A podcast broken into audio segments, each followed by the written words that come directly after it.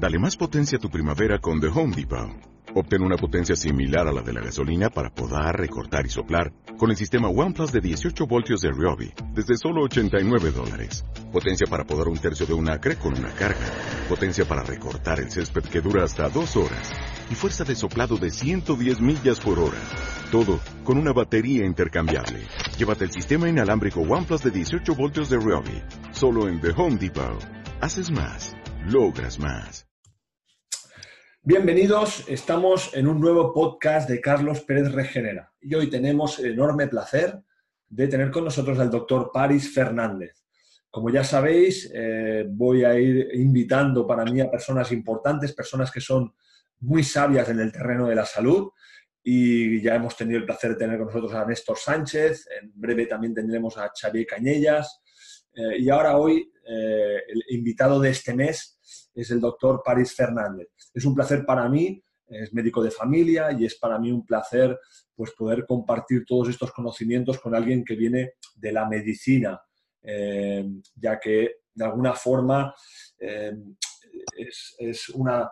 Es una la medicina es algo que tiende más a tratar síntomas, fármaco, es una cosa más habitual que la cosa vaya encaminada en ese sentido, desde la perspectiva, podríamos decir, académica. ¿eh? Después, a partir de aquí, eh, alguien con el conocimiento de París como médico y poder compartir todos estos conocimientos, de entender un poco más allá de, el por qué aparece ese síntoma, entender un poco más el mecanismo de acción que está por detrás, es una maravilla. Eh, París, muchas gracias por estar con nosotros, es un enorme placer que hayas, estés aquí compartiendo este podcast. Buenas, Carlos.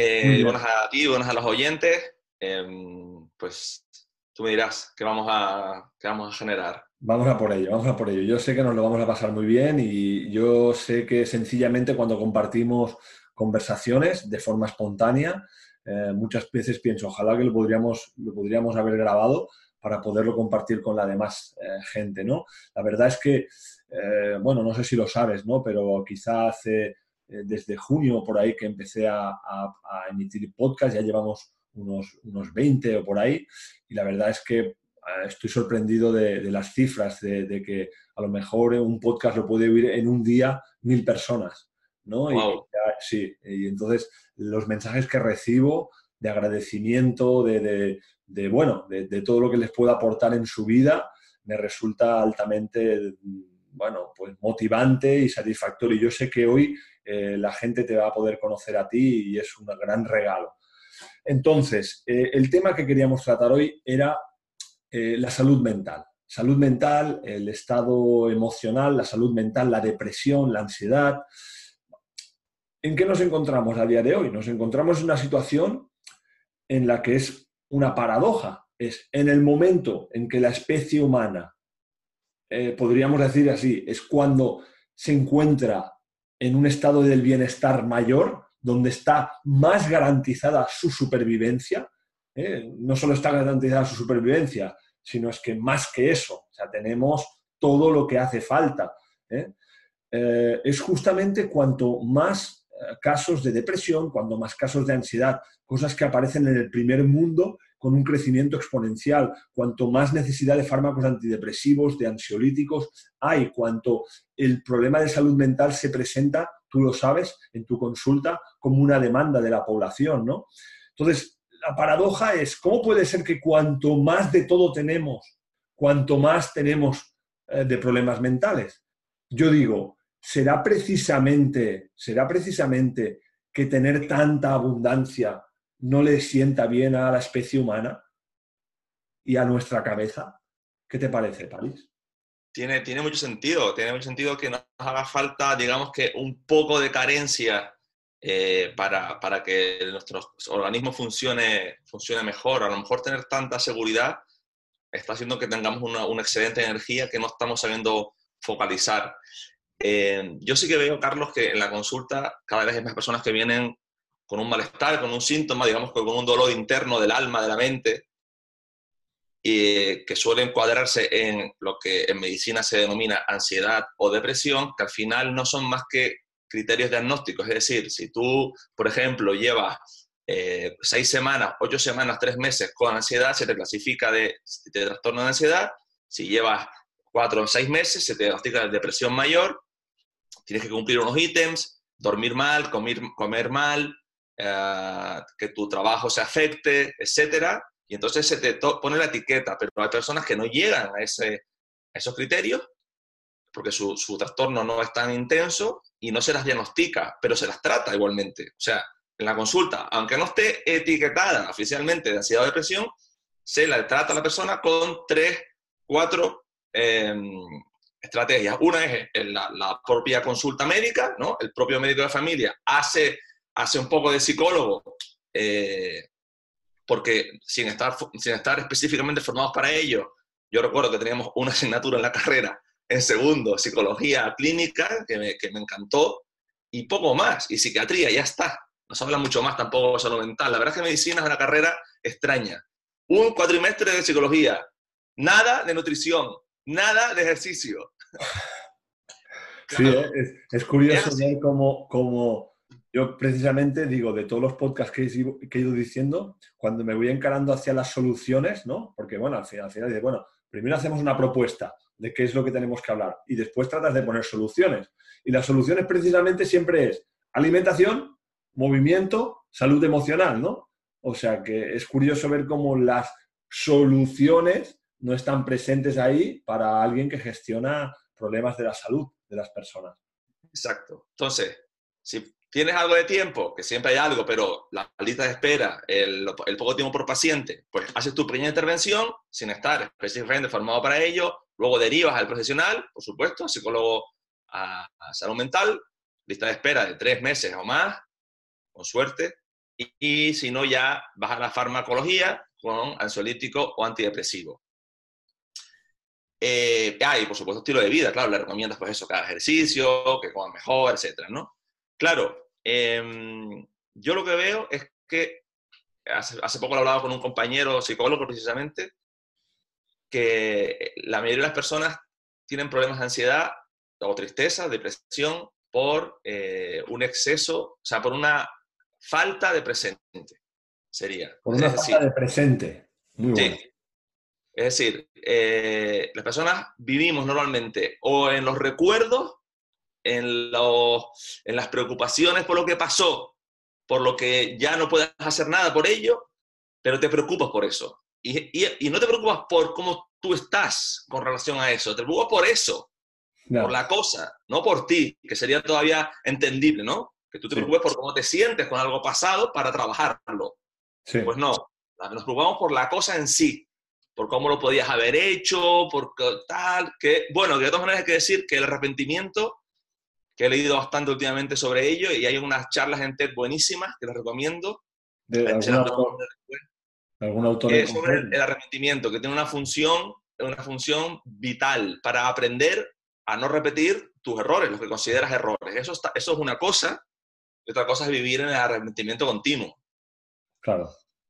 Como te formaría parte del aprendizaje, el arrepentimiento desde el aprendizaje. Exacto, exacto. Y luego está la otra, la otra, el otro modelo de estar, de estar no en el presente, que es estar en el futuro. Es decir, estar en modo ansiedad. el pasado sería un poco el modo depresión y el futuro, el modo ansiedad. Entonces, en el modo futuro estás pensando en lo que va a pasar en cómo lo vas a digerir, en cómo te vas a preparar, que no está tampoco mal, insisto, tiene una función de adaptación también a un futuro que se va a venir, pero no podemos estar siempre en el futuro. Entonces, al final, estás en todos lados menos aquí y ahora. La famosa eh, corriente que hay ahora de mindfulness, de, atención plena. Eh, hace poco me he leído un libro que les recomiendo, se llama Kairos Zen, y ahí lo que hacen es un, mindfulness, pero modificado en el sentido de que tú no puedes atender a todo, obviamente, no puedes tener conciencia plena, es, un oxímoron, te, te colapsaría. Conciencia plena no existe. Lo que sí existe es conciencia focalizada aquí y ahora. Es diferente, ¿no? Sería un poco lo de, bueno, no, no sería lo mismo. Em, bueno, eso. Está bien, está bien. Me parece muy interesante esto. Yo aquí te tendría que, quizás me, gustaría aportarte algunas cosas a ver qué te parecen, ¿no? Eh, bien. Eh, una, una, cosa respecto a lo que decías del arrepentimiento, de estar en el pasado permanentemente, de que sí que está bien una parte de arrepentimiento, que vendría a ser algo así también como la sensación de, de, poder fracasar con éxito, ¿no? Una frase que, que, recojo del, profesor Bernardo Ortín, ¿no? No, sé, creo, no sé si es suya o no, pero la recojo de este gran maestro. Eh, eh, él dice esto, fracasar con éxito. A mí es una cosa que me gusta mucho trasladarle a los pacientes, a los usuarios, porque contempla la parte de permitir, ¿no? El permitir. Permitamos, ¿no? Entonces yo, creo que, a ver, cosas que quiero decir, me vienen muchas cosas a la cabeza, ¿no? Pero el hecho de eh, permitirte que puedas... Ah, eso, quería decir otra cosa antes, perdón. Una es, eh, quería decir esto, es expresar la emoción, ¿no? Para poder saber dónde estás, dónde te encuentras, eh, qué sientes, ¿no? Es conectarte con el presente. Tendrá que ver con expresar lo que, está, lo que estás sintiendo. Estás sintiendo rabia, estás sintiendo tristeza, estás sintiendo impotencia, estás sintiendo frustración. Entonces, una cosa que tan simple que parece, lo que estamos diciendo, pero que en muchas ocasiones eh, nos sentimos mal, nos sentimos irritados, nos sentimos enfadados, nos sentimos tristes, pero no sabemos a qué, a qué emoción la atribuirla, por qué nos estamos sintiendo así. ¿No? Eso saber eh, conectarte con eh, qué, es, qué es lo que estás sintiendo, qué es, cuál es la emoción que estás sintiendo, sería algo con conectarte con el presente. Y la otra es eh, cuando sientes esto, pues un poco en esta línea el fracasar con éxito. Es decir, yo cuando siento algo, lo que convendría es, como tú decías, vale, lo, siento, siento lo que he hecho mal y me permito, fracaso con éxito y me permito enfocarme a una solución. ¿no? Es, tengo una conducta proactiva, tengo una conducta proactiva para esta situación en la que me estoy encontrando. Entonces, eh, para resumir todo este jaleo que estamos metiendo, yo personalmente, la cosa para mí, y es muy importante, eh, por lo que tú has dicho, una, centrarte en el presente, reconocer si hay emociones en el presente que te están limitando, dañando, que pueden estar conectadas con el pasado, con el futuro quizá, que te permitan estar en el presente. Y después dentro de esto, eh, tener una conducta proactiva para generar cambios. Y en esos cambios que tú vas a generar, poder permitirte el fracasar con éxito. lo, que lo que nuestro, a ver si te parece bien esto, París, lo que nuestro cuerpo no entiende es que nos estemos quietos, que no hagamos nada, que no, que no, que no, no generemos una acción, ¿no? Entonces yo creo que ante una situación lo que conviene es generar una acción, que después de esa acción tú te equivocas, pues te equivocas. Y el, equivocarte no tendrá otra cosa que es, me lo voy a permitir y voy a permitirme fracasar con éxito, porque eso va a generar un aprendizaje. Por lo tanto, estarse quieto es algo que genera pérdida de salud. Si tú te mueves y eres proactivo hacia una acción, lo que te va a hacer es que lo harás no del todo bien, pero generarás un aprendizaje o lo harás bien y generarás una solución. No sé qué te ha parecido. Sí, sí, sí, muy bien. De hecho, eh, en el libro este que les comento, el Cairo Zen, hacen un poco lo mismo. Es decir, eh, hay dos, esferas. La esfera Zen, vamos a empezar por esa, que es la, esfera de observar, que sería la que tú planteabas de hacerte consciente de tu, en este caso, de tus emociones, ¿no? O tu, tu emoción predominante. Pero también es observar tus pensamientos, también es observar tu falta o exceso de energía, tu, tu, reacción a una discusión, ese tipo de cosas, ¿no? Observar cómo el presente te afecta, te modula, digamos, ¿no? Y cómo piensas en cosas del pasado y del futuro. Y luego, una vez que tienes esa parte ya trabajada, que es la parte, digamos, clásica de la filosofía oriental, de la observación, la meditación, la conciencia ah, plena enfocada al presente, etcétera, pasas al modo kairos. El modo kairos es, los griegos lo denominaban, es un tipo de tiempo que se llama el tiempo oportuno, que es el tiempo en el que, en el que tú te permites, una vez más, haciendo la analogía contigo, tú te permites hacer desde la, en, este caso, en el libro, como son eh, filosofía budista un poco también, pues hablan de compasión, ¿no?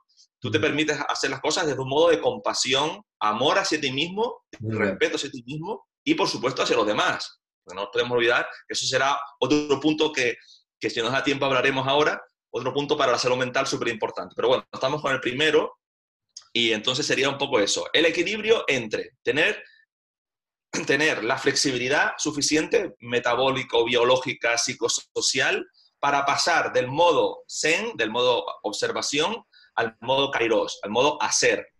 Y siempre ambas esferas desde una postura de respeto, de amor, de compasión hacia ti mismo y hacia los demás.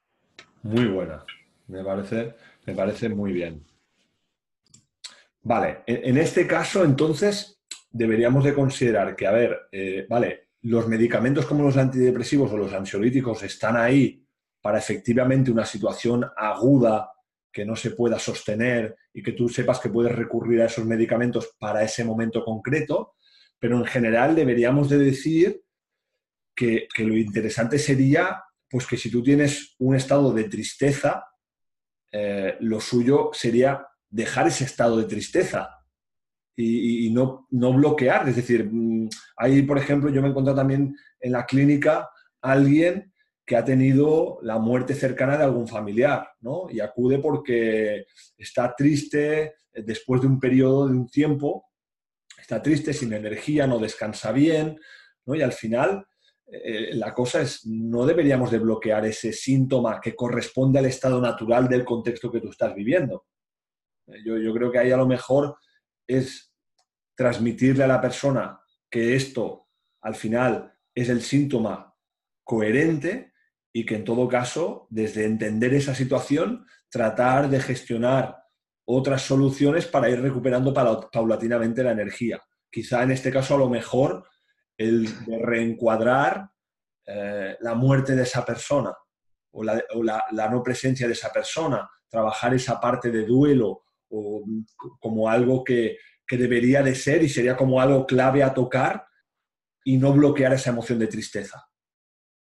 Sí, sí, eh, por supuesto, de acuerdo contigo. Hay, que decir también que, que desde la, desde, por lo menos lo que yo hago y lo que yo sé que otros compañeros míos y mías hacen es, eh, obviamente después de en una fase de duelo, no se suele medicar, digamos, con antidepresivos, sí que se suele dar, digamos, una, una medicación de rescate tipo ansiolítico para esos días en los que la cosa se puede desbordar.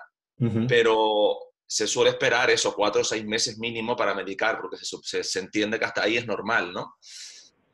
Pero, pero sí, eh, independientemente de eso, vivimos una sociedad hipermedicada en lo que parece que lo normal es tener una hoja de, tratamiento.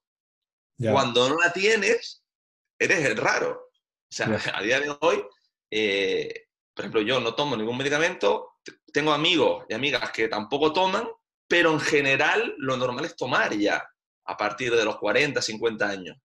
Entonces, eso, eh, eso, no, eso es un disparate, eso, eso no puede ser. Sobre todo cuando chequeas esas personas, esos, esos pacientes, clientes, personas que, que, toman medicamentos y resulta que en muchas otras áreas no están, digamos que, ecualizados, por así decir, no están bien posicionados a nivel vital. Les falta sueño, les falta motivación, les falta movimiento, les falta nutrición de calidad, etcétera. Y aún así toman cinco medicamentos. Entonces, eso es lo que yo humildemente creo que es un disparate, que no puede ser. Entonces, cuando se agote todo lo demás, ¿podemos empezar a medicar si no hay otra opción? Por supuesto, es una opción más, pero no debería ser la, de las primeras, debería ser de las últimas. Totalmente. Hablando de, familia, por supuesto, no de, como ya hemos hablado con Carlos antes, de salas de urgencia, en los que ahí, obviamente, la medicación intravenosa y la alta tecnología es una maravilla. es una maravilla. Para salvar, para salvar vidas nada que decir absolutamente y la verdad es que es espectacular los avances y cómo están trabajando cosas que hace pocos años era una intervención invasiva, abierta y como ahora ¿no? lo hacen de una forma espectacular. ¿no? Todo eso es una, maravilla. No, lo que sí que es verdad que un poco entonces lo que tú estás diciendo, ¿no? En este, en este perfil de persona que yo también la reconozco mucho, muy habitual, ¿no? Que no están conectadas con la vida porque es verdad, no son conscientes de alimentación, ni del movimiento, ni del sueño, ni de motivación, y sin embargo ya tienen una cantidad de cuatro o cinco medicamentos que pueden ir tomando al día. Eso es una forma, conectando con lo que tú decías antes, de no estar conectado con el presente. ¿No? Eso, precisamente, eso es el mayor ejemplo de no estar conectado con el presente y de estar viviendo en abundancia. Es decir, no hago nada de aquello de lo que mi cuerpo necesita y me conecta con el presente, el hecho de moverme, el hecho de ser consciente con lo que voy a comer, el hecho de dormir bien. No, no, soy consciente de que eso va a impactar en mi salud, no estoy enganchado con el presente eh, y lo que trato es de resolverlo mediante medicamentos. Eso es la máxima ejemplificación de no conectarse con el presente y de vivir en la abundancia. Sí.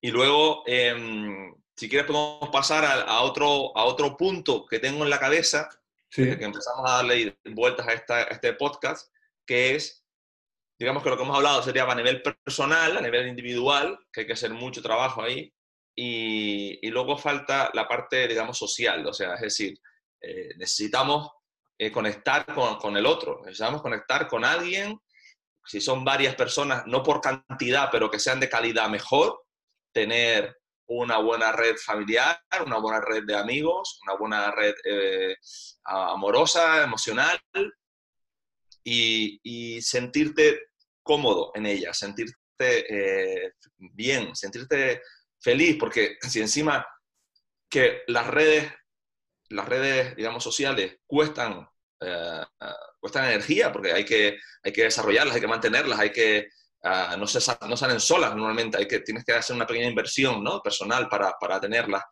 Si después encima te generan conflicto, pues te afecta a tu primera fase, que es la, fase que hablábamos antes de la, fase individual. Entonces, redes eh, sociales de calidad en las que puedas hacer tú mismo y en las que, ah, por supuesto, aceptes por completo al otro. Y eso es una cosa que eh, es muy fácil de decir y súper difícil de hacer, de verdad. Porque en el fondo todos, eh, de alguna manera u otra, nos gustaría que el otro cambiase alguna cosa. Si son poquitas cosas, bueno, pues bien. Si son cosas ya más, más, más importantes o más numerosas, eh, suele empezar en conflicto. Y casi siempre que uno desea que el otro cambie, en el fondo el conflicto obviamente no es del otro, es de uno mismo, por querer que el otro cambie cuando no, no tiene nada que cambiar. El otro es como es porque, por, por mil razones, desde porque le gusta ser así, porque en este momento no puede, no quiere, no sabe eh, ser de otra manera. Eh, como decía una vez más Bertín, eh, Bernardo Ortín, es su mejor versión de sí mismo. Entonces, empeñarnos en que el otro cambie, sin nosotros haber hecho el trabajo previo, y incluso habiéndolo hecho, es un otro pequeño disparate de la, de la vida moderna. otra, cosa, bastante complicada. Está bien, está muy bien. Entonces, eh, cosas como, como highlights o cosas claves que hemos ido planteando en, esta, en este podcast sería esto, ¿no? Podríamos decir para ir resumiendo y, y también transformarlo en soluciones, en primero reconocer las emociones que te puedan estar dañando, saber de qué emoción se trata eh, y después generar esa conducta proactiva en la que el fracasar con éxito o el permitirte eh, hacer las cosas eh, pues que no salgan bien a la primera, tampoco dar por hecho que te puedes permitir eso, que no va a pasar nada y que también te va a generar un aprendizaje, pero que lo que está claro es que nos movilicemos, que no nos quedemos donde estamos. Si al final tenemos síntomas que puede ser en este caso de ansiedad, de depresión, pero a otros niveles de, piel, de sistema digestivo, de mala calidad del sueño, de falta de energía, que no nos quedemos donde estamos, que generemos un cambio, que generemos una conducta proactiva para generar los cambios que nos recuperen y nos reconecten con el presente.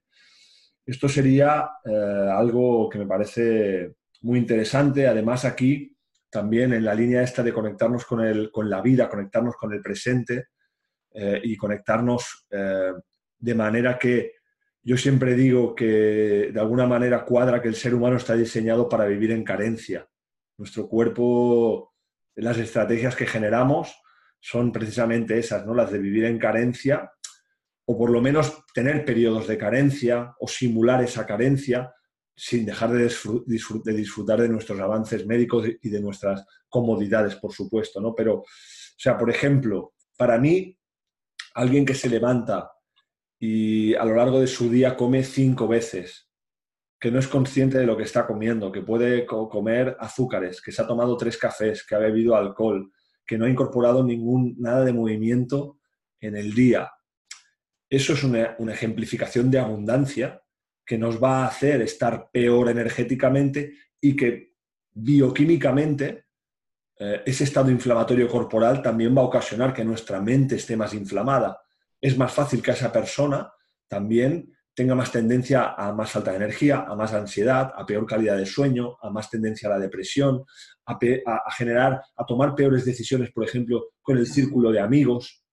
¿no? Es más fácil que todo eso pase. Por lo tanto, también eh, podemos empezar a decir, eh, de alguna manera, de lo que estamos tratando hoy, que son el tema emocional, tendría que ver con reconoce qué emociones son las que debes de resolver, qué situaciones personales son las que debes de resolver, pero por otro lado, puede ser que tú no tengas nada a nivel emocional, al contrario que digas, oye, estoy eh, perfecto con mi pareja, con mi trabajo, eh, con mi familia, con mis amigos, pero no me encuentro bien.